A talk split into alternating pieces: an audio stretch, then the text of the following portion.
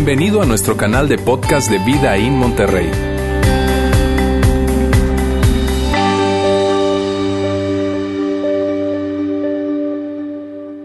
Muy buenas tardes, amigos. Qué gusto me da saludarlos el día de hoy. Bienvenidos. Permítanme darle la bienvenida sobre todo a esas personas que el día de hoy nos están visitando por primera vez o que nos están viendo y que se, de alguna manera se identifican con la pregunta que aparecía en el video al final.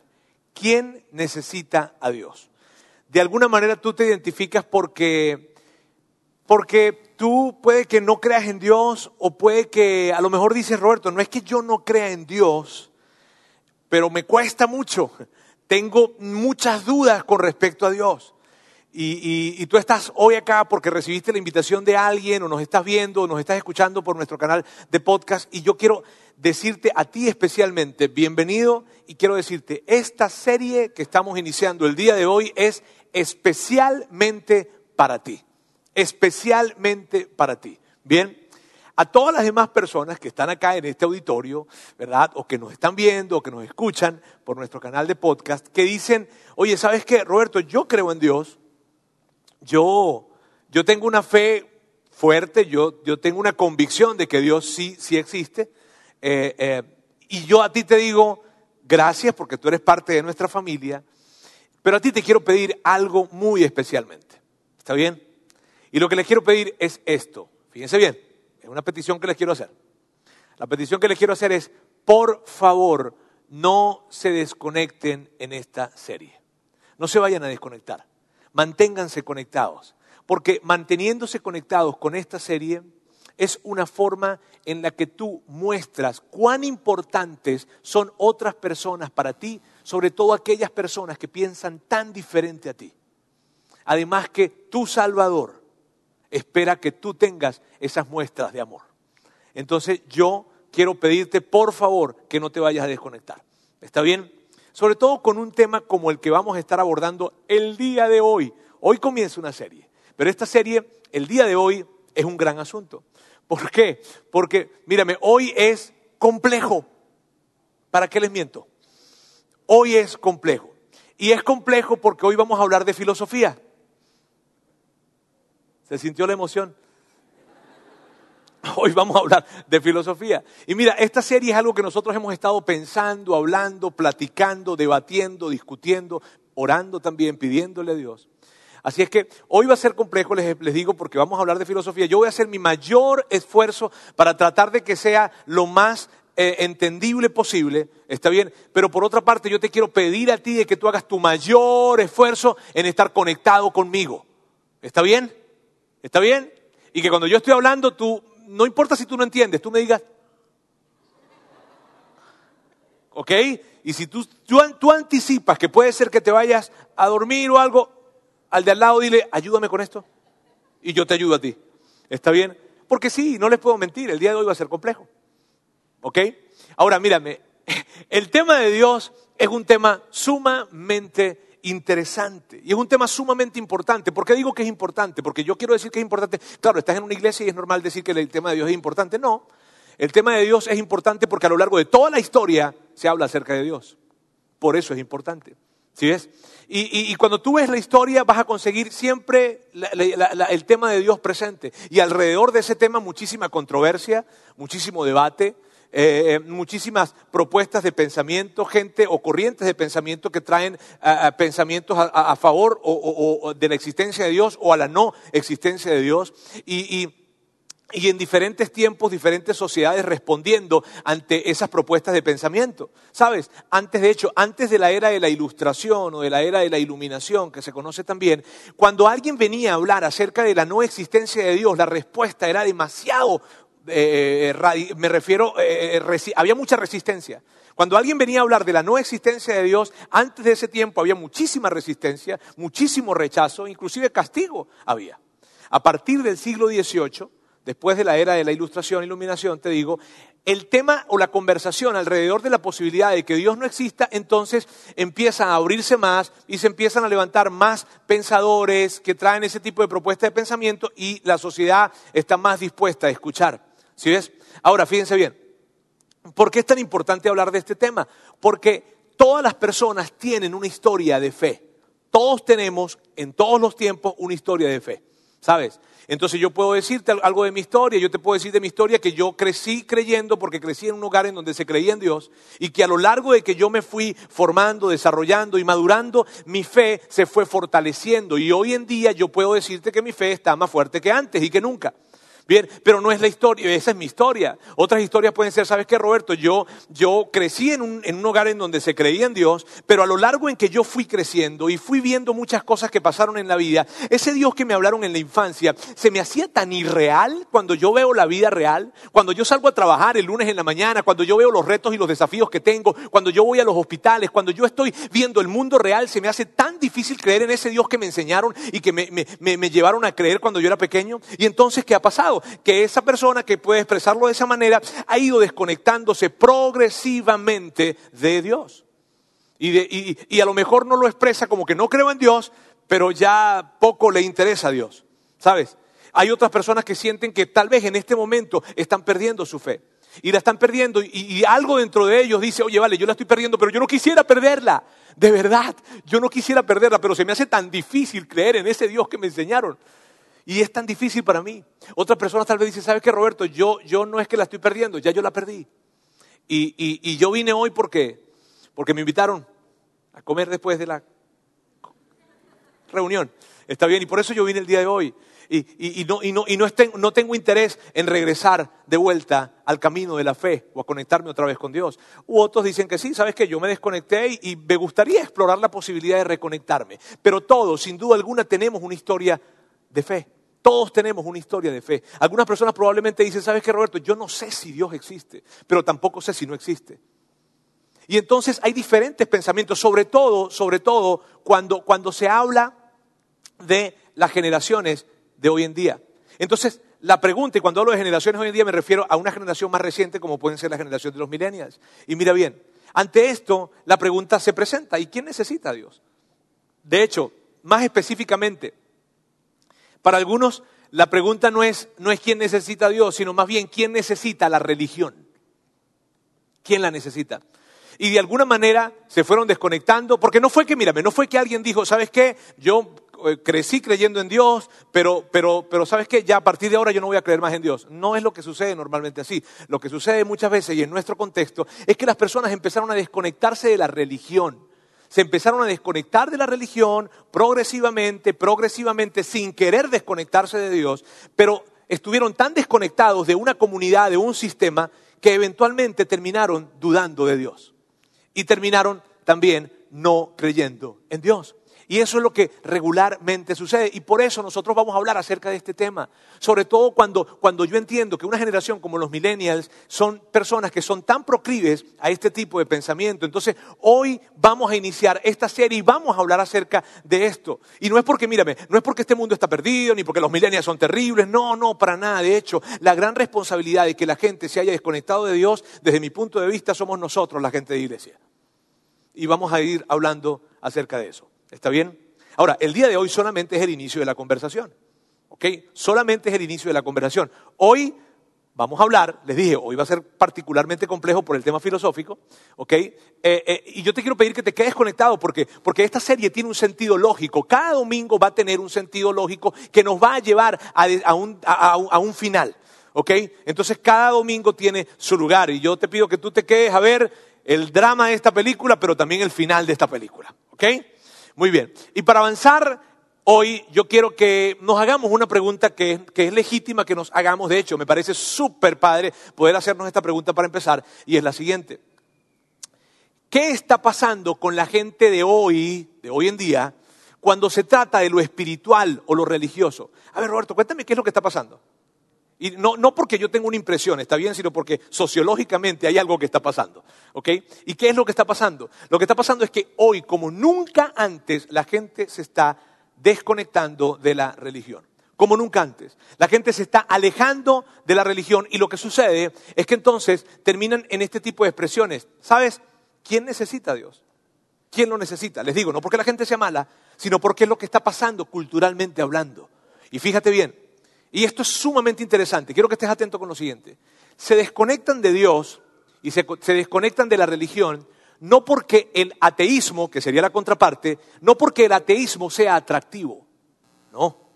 Se desconectan de Dios y del cristianismo, que es la fe más presente en nuestra, en nuestra parte del planeta, ¿verdad? Aquí, en nuestra América, y América hacia acá, ¿verdad?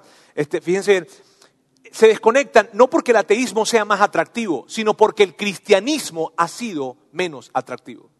Porque el cristianismo ha perdido su atractivo. Por eso se desconectan. Y es importante que yo te exprese esto y lo vuelva a repetir. Gente que se desconecta de la religión, no porque el ateísmo les atrajo, sino sencillamente porque el cristianismo perdió su atractivo o ha venido perdiendo su atractivo. Y eso es lo que sucede. Entonces, ahora, por otra parte, tampoco es que alguien dice yo voy a ser ateo, no, sino simplemente te, se vas desconectando de la religión, te vas desconectando de Dios progresivamente. Inclusive, hay Ah, fíjate, durante muchos años, y te estoy hablando durante, durante siglos, durante siglos, siempre se ha creído que en la iglesia y en la religión, en Dios, se consiguen las respuestas a los grandes enigmas de la vida.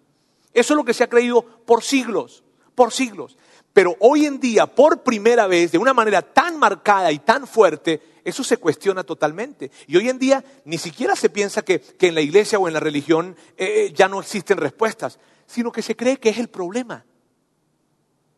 Mira esto, y hemos llegado al punto de que la comunidad, la sociedad, no, ya no ve en la iglesia ni en la religión las respuestas a los grandes enigmas de la vida, sino que ahora más bien piensan que la religión es en sí el problema. Y mira bien, cuando tú ves lo que está pasando alrededor, no es difícil llegar a esa conclusión. Cuando tú ves esas situaciones, actos terroristas, personas que se levantan en pugna con otras personas a señalar, a cuestionar, a criticar, situaciones de moralidad en las o de inmoralidad en las diferentes esferas de la iglesia y de la religión, y no estoy hablando de una iglesia en particular, sino de cualquier otra. Cuando tú ves de, de la iglesia en general, cuando tú ves todos estos elementos, tal vez tú dices, pues sí, no es difícil llegar a la conclusión de que la religión o la iglesia es el problema. No es, no es, no es difícil llegar a esa conclusión, ¿sabes? Y por eso nosotros necesitamos hablar acerca de esto. Ahora, mira algo interesante, ¿verdad? La pregunta que nos hacíamos, ¿qué está pasando hoy en día? Hoy en día está pasando de que hay un grupo de personas que siempre han existido, siempre han existido, pero que hoy en día, se, sociológicamente hablando, se vio la necesidad de crear una categoría y darles un nombre, porque, porque su número está creciendo cada vez más y es el grupo de los no religiosos, o también se les conoce como los nons, no nones de pares ni nones, sino nons. ¿Por qué la palabra nons? Porque es un término que se toma en los Estados Unidos cuando tú estás llenando algún tipo de planilla, ¿verdad? En donde te dice cristiano, budista, eh, musulmán, eh, eh, judío. Abajo hay un cuadrito que dice non.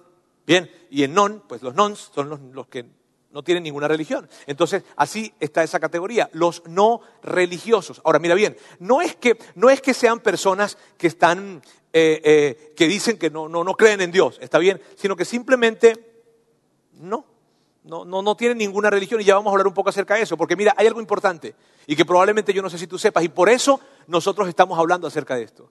Porque aquí en México, aquí en México, del año 90 al 2010, aumentaron en una proporción, del más del 200% acá. Y actualmente se, se cree que más del 20% de la población está en la categoría de nons o de no afiliados o no religiosos. Eso es lo que sociológicamente, no te estoy hablando de otra cosa más que de estadísticas, está bien, reales. De hecho, se cree que mucho más.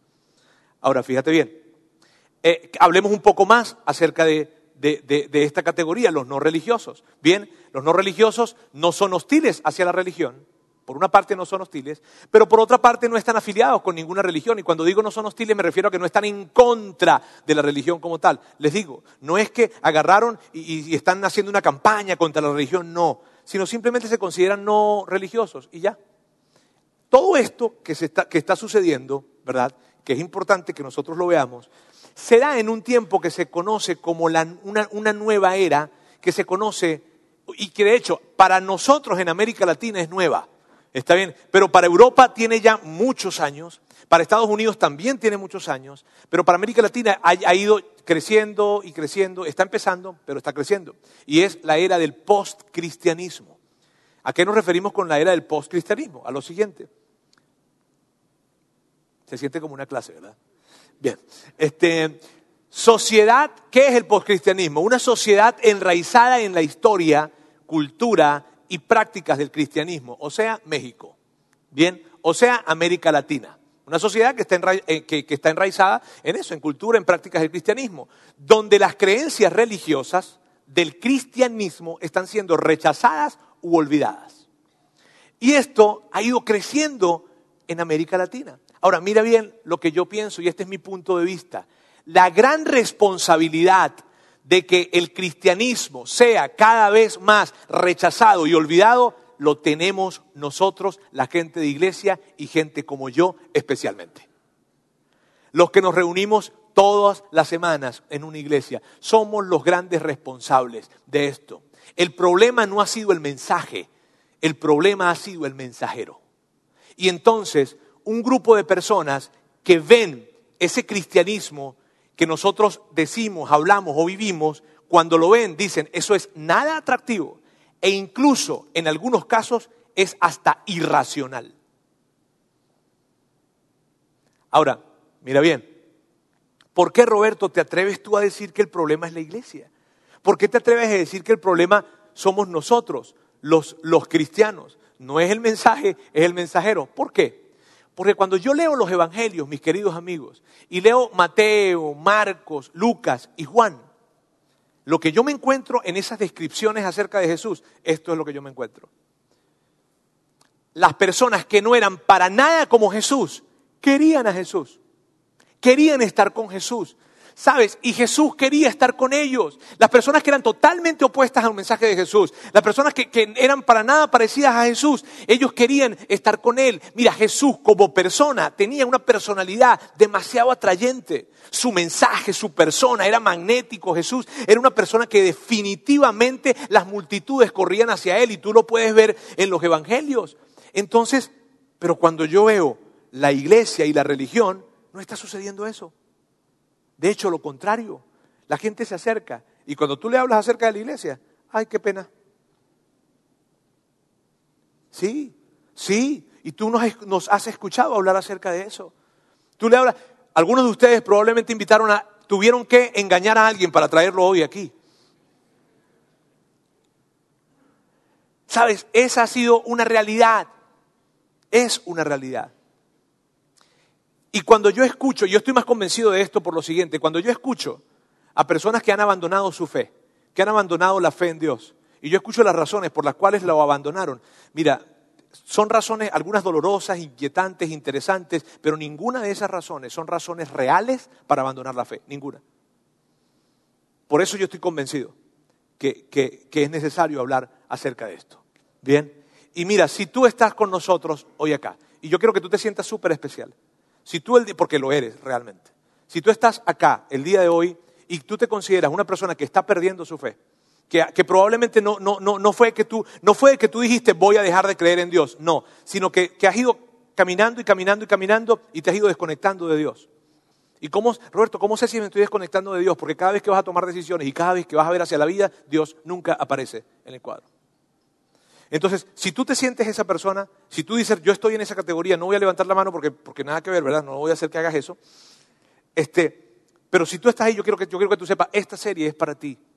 Todas las personas que están alrededor de ti probablemente están diciendo, Roberto, ya yo creo, yo no necesito escuchar eso, pero ellos lo están escuchando porque también te aman a ti. Y tú eres importante para ellos. Por eso lo están escuchando. Y yo quiero decirte a ti especialmente lo siguiente. Mi meta es presentarte, porque tengo una meta y tengo una agenda. No es oculta, y necesito decírtela. Mi meta es presentarte el cristianismo de una manera que nunca antes lo hayas visto. No porque yo sea una persona especial que tiene un conocimiento increíble o porque soy la primera persona que ha descubierto esto. No, para nada. Para nada. No, no por eso. Sino simplemente porque yo estoy convencido que los latinos hemos abrazado una versión del cristianismo equivocada y que, por cierto, es nada atractiva, especialmente a la generación de este tiempo, milenias. Por eso lo vamos a hablar. Bien, y para hablar acerca de esto, mis queridos amigos, con todo el entusiasmo que ustedes me están mostrando, lo primero que quiero hablar para, para entusiasmarles más es acerca de esto. Ateísmo 2.0. ¿Por qué voy a hablar acerca del ateísmo? Miren bien, ¿por qué voy a hablar acerca del ateísmo? Porque tal vez tú digas, Roberto, yo no soy ateo, yo me siento que estoy en esa categoría de los nons, pero yo no soy ateo. Y yo puede que tú no hayas cruzado la línea del ateísmo y está bien, y yo lo entiendo y claro que te creo. Pero este es mi punto, lo siguiente.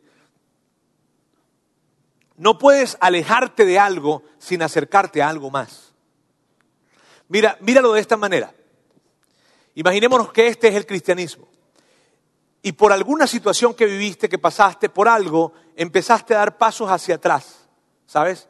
Empezaste a dar pasos hacia atrás del cristianismo, a desconectarte de la religión y no queriendo, terminas como desconectándote un poco de Dios y sigues caminando hacia atrás, pero lo que no te estás dando cuenta, porque no te estás dando cuenta, porque la gente no se da cuenta, es que lo que está atrás es el ateísmo. Me refiero, hacia el otro lado al que estás caminando se llama ateísmo. Y tal vez tú me digas, nunca he querido ni voy a hacerlo. Probablemente tú digas eso o no, o digas, sí, yo estoy caminando hacia ese camino porque me interesa y está bien, pero normalmente lo que sucede es que tú te alejas de algo y te acercas a algo más. Y lo que normalmente sucede es que al alejarte del cristianismo no te has dado cuenta, pero te has estado acercando al ateísmo. Y por eso es necesario hablar del ateísmo. Por eso es necesario, para que sepas a qué te has estado acercando. ¿Sabes? ¿Y por qué 2.0? Porque desde hace algunos años para acá se han presentado diferentes pensadores, o unos, unos todavía están vivos, otros han muerto, pero pensadores que han venido a traer una propuesta de pensamiento ateo en donde pareciera que le hicieron un upgrade, una actualización al ateísmo. Y por eso le llamamos ateísmo 2.0. ¿Está bien? Así es que veamos qué es. Ok, este es el momento donde ustedes me dicen, bien, ok, veamos el ateísmo. ¿Qué es el ateísmo 2.0? Vamos a ver acá. El ateísmo es un sistema complejo de creencias que de manera lógica te lleva a una serie de conclusiones inquietantes.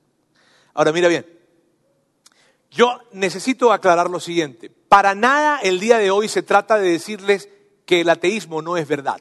Hoy no es eso. Yo no voy a decirles a ustedes lo equivocado que están los ateos, para nada. Eso no, eso no es el propósito del día de hoy. Lo que hoy, lo que yo busco el día de hoy no es más que darle un vistazo a lo que implica ser ateo. ¿Por qué? Porque tú te lo mereces.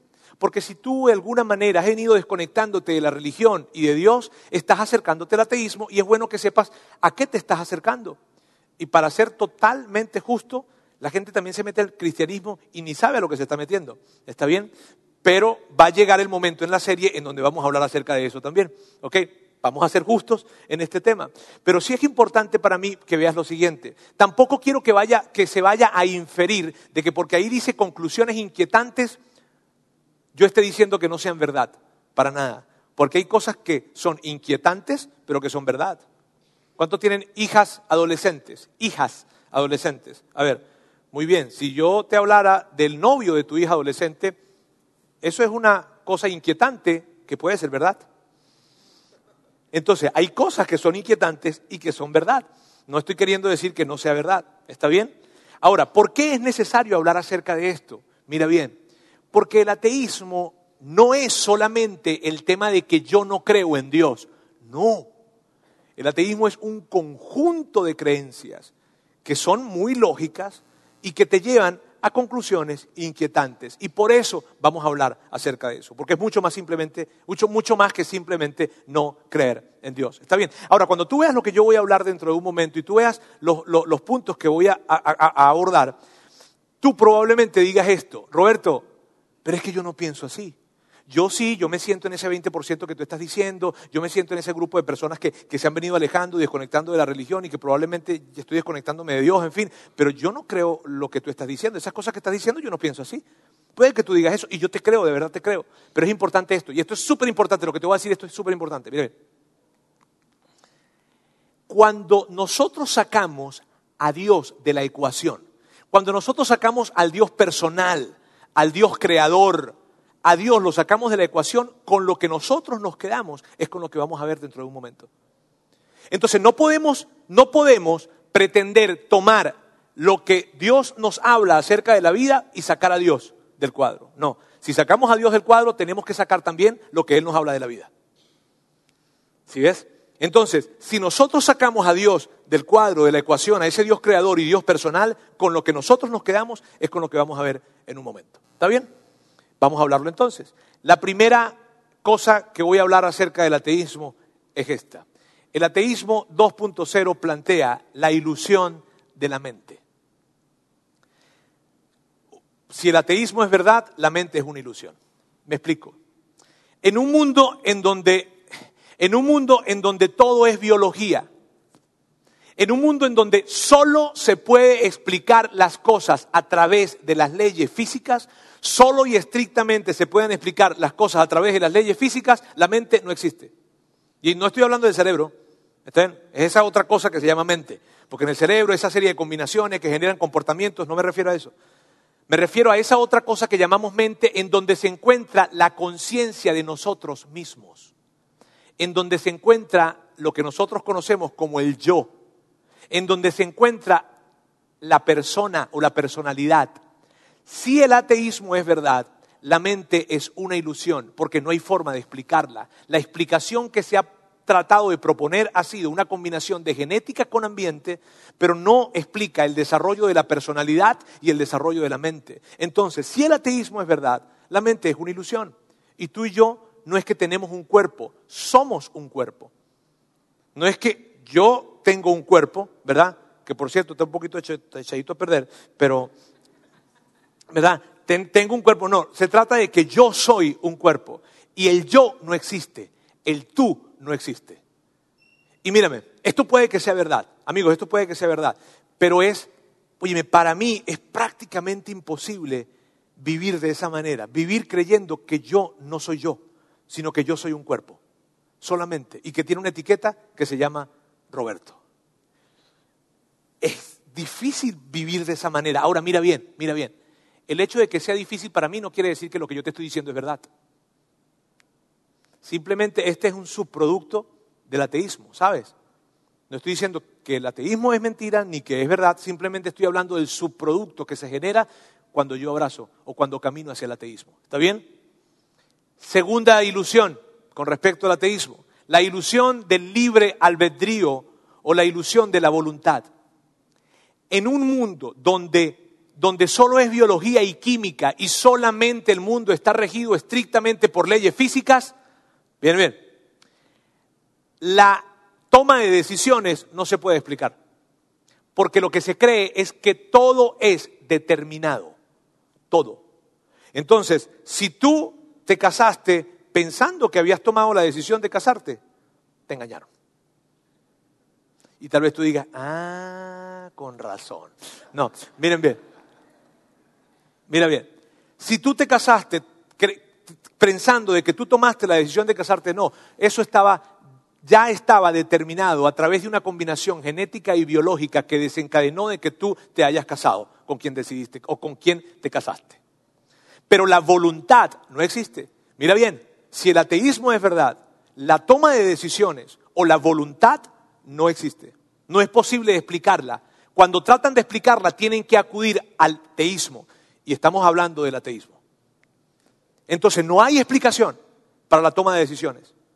No existe, ni para la voluntad. Todo ha sido determinado. Tercer pensamiento la ilusión, y probablemente esta sea la más inquietante para mí, la ilusión del valor. En un mundo, e insisto, en un mundo en donde es solamente biología y química y solo y estrictamente es regido por las leyes físicas, el valor es una ilusión. ¿A qué te refieres, Roberto? No existe el valor inherente o el valor real, existe el valor asignado.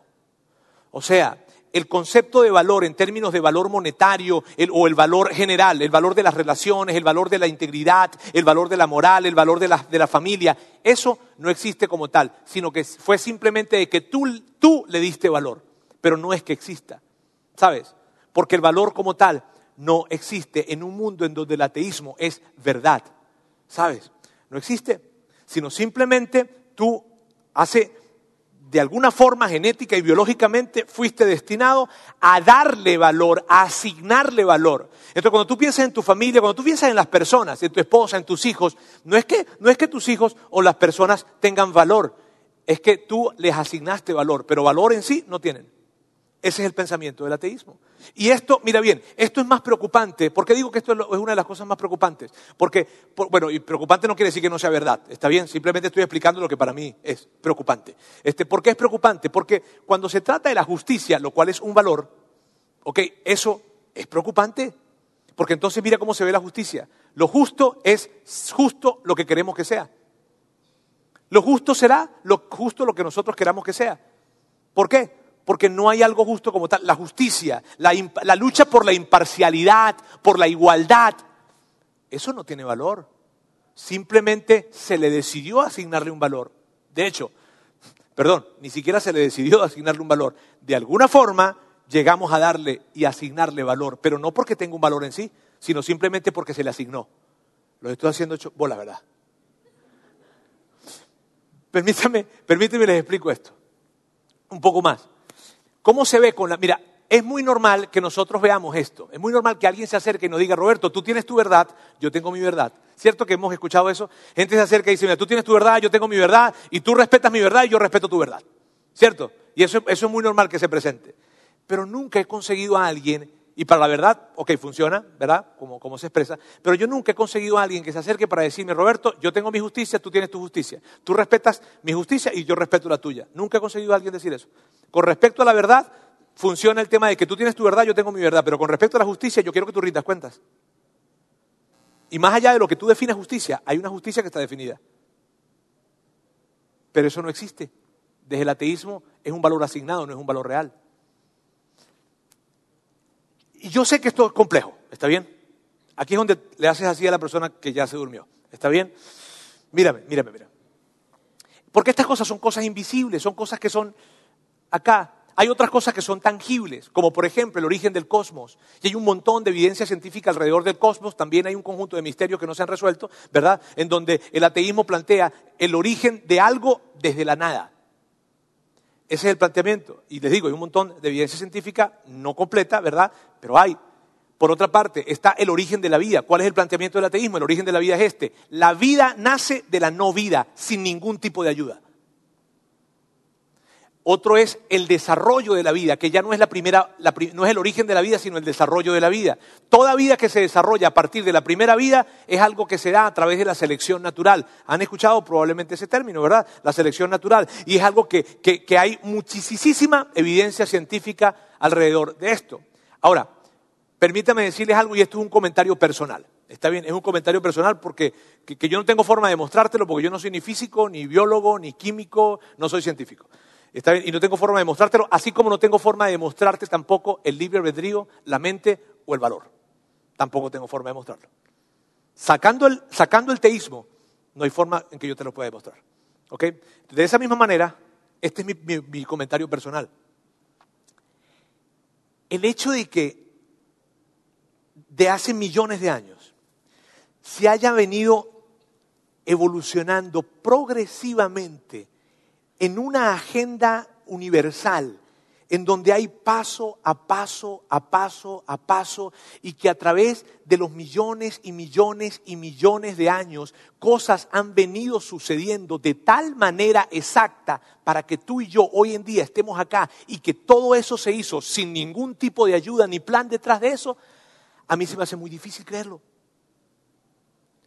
El hecho de que tú y yo hoy estemos en un planeta que no está que está justo en el lugar exacto, que no está suficientemente cerca del sol como para quemarnos, pero tampoco suficientemente lejos del sol como para congelarnos. Y que todo esto sea azar, a mí me cuesta muchísimo creerlo. Mucho, mucho. Ahora, el hecho de que a mí me cueste mucho creerlo no quiere decir que sea verdad. Ahora, miren bien. Permítame hablarles a ustedes que están entre, nosotros, que probablemente nos están viendo o que nos están escuchando, que dicen, Roberto, yo, yo sí me considero una persona no religiosa y que me ha ido desconectando de Dios, en fin. Tú te desconectaste y, esto es lo que yo esto es importante. Tú te desconectaste de Dios y te desconectaste de la religión, no porque tú encontraste súper atractivo lo que yo te acabo de decir, porque si no, no te hubiese dormido. No fue porque lo conseguiste atractivo, no. ¿Sabes por qué tú te desconectaste? Porque fue algo más personal fue algo más personal y por eso te desconectaste. Mira, entonces tú no, mira bien, tú, tú no encontraste el ateísmo o este tipo de pensamientos sumamente atractivos y por eso te fuiste hacia ese lado o te inclinaste hacia, este, te inclinaste hacia ese lado. No, tú no encontraste esto atractivo. Lo que pasó contigo fue que tú perdiste algo. Tú perdiste o estás perdiendo la fe en Dios. Eso fue lo que pasó. Y probablemente, amigos, miren bien, tal vez tú digas, Roberto, yo no he perdido mi fe en Dios, yo me desconecté de la religión, probablemente del sistema religioso, pero, pero, pero, pero mi fe en Dios, pero sabes, ese es el camino. Ese es el camino. Entonces tú no, no encontraste algo atractivo, sino que simplemente perdiste tu fe en Dios, porque perdí eso, eso que llamabas cristianismo, eso que te enseñaron, probablemente ya no lo ves tan real. Y miren, mira bien, mi propósito, o, yo quiero decirte algo, mira, con lo arrogante que esto pueda sonar y con lo fácil que es que esto pueda llegar a malinterpretarse, ¿verdad? Te quiero decir esto. Yo voy a hacer todo lo que está a mi alcance y nosotros vamos a hacer todo lo que esté a nuestro alcance para demostrarte que ese Dios del cual tú perdiste la fe, ese Dios que te decepcionó no es un Dios real. No lo es. Sino que te decepcionaste de un Dios que nunca existió. Y yo voy a hacer todo lo posible para poder explicarte acerca de eso y convencerte de eso. Mi propósito el día de hoy no ha sido, y ni será en esta serie, no ha sido hoy especialmente decirte que el ateísmo está mal o que no es verdad. Ese no ha sido mi propósito. No es. Porque puede que sea verdad. Puede que sea verdad, amigos, puede que sea verdad el hecho de que, de que no existe un yo. Que el yo no existe, que somos un cuerpo. Puede que sea verdad, puede que sea verdad que, que el libre albedrío no existe. Que la toma de decisiones no existe. Y que cuando miras hacia adelante no hay forma de que tú trates de reorientar tu vida porque si ya está destinado, ya está destinado. Así es que no le muevas porque ya está destinado. Puede que eso sea verdad. Puede que sea verdad, puede que sea verdad que el valor real no existe y que lo que tú has sentido por tus hijos, por tus nietos, por tu, por, por tu familia, por tu esposa, por tu esposa, realmente fue algo que tú asignaste, pero no es que tengan valor realmente. Puede que todo eso sea verdad, pero tú y yo, mira, hay algo que yo sé de ti. Puede que no te conozca y que estás hoy visitándonos el día de hoy. Mira bien, pero hay algo que yo estoy seguro de parte de ti. Puede que esto sea verdad, pero tú y yo esperamos que no sea verdad. Tú y yo esperamos que esto no sea verdad. Que haya algo más. Que nosotros seamos algo más que un cuerpo y que realmente haya valor en la vida. Mira bien. La única esperanza, y permíteme decirte esto, por favor, la única esperanza, la única, y en esto soy absoluto y radical, la única esperanza que nosotros tenemos para esperar de que esto no sea así, se llama Dios. Porque Él es quien nos ofrece un pensamiento o una explicación diferente. Así es que cuando yo me hago la pregunta, ¿quién necesita a Dios? Probablemente todos necesitamos a Dios. Y la siguiente semana, amigos, yo voy a hablarles acerca de, este va a ser el tema de la siguiente semana. Los quiero ver aquí. Les aseguro que no va a ser filosófico como el día de hoy. Miren bien, la siguiente semana voy a hablarles del Dios de ningún testamento. ¿A qué me refiero con eso? Que probablemente las personas que se defraudaron de Dios y que se decepcionaron de Dios, y si tú te defraudaste de Dios y te decepcionaste de Dios, fue de un Dios que no está escrito, ni en el Antiguo ni en el Nuevo Testamento, sino que simplemente fue un Dios que nunca existió. Y la siguiente semana yo voy a hablarles acerca de eso. ¿Está bien? Así que yo les voy a pedir, otra vez, les voy a pedir que se mantengan conectados. Ustedes se portaron increíblemente. Vamos a sacar una fotografía y se los vamos a mandar del primero. Bien, muchas gracias por mantenerse conectados. Yo sé que el día de hoy fue, fue un poco denso, pero gracias, gracias por hacer el esfuerzo que hicieron. ¿Está bien? Permítame entonces orar. Dios, quiero darte muchísimas gracias. Muchas gracias por el día de hoy. Y, y yo sé que Dios puede ser que hoy pues terminamos con esa sensación de que, ¿y luego? Pero te doy las gracias porque, porque Dios, tú nos presentas una manera de interpretar la vida en donde, en donde hay mucho, mucho para ver y mucho para valorar. Y yo quiero pedirte, Dios, por cada persona que está en este lugar, que ha decidido venir y ha sido valiente para venir a una iglesia, aunque no le gusta la iglesia y aunque se resiste a la iglesia, pero hoy tuvieron la valentía de venir el día de hoy o de escucharnos o de vernos.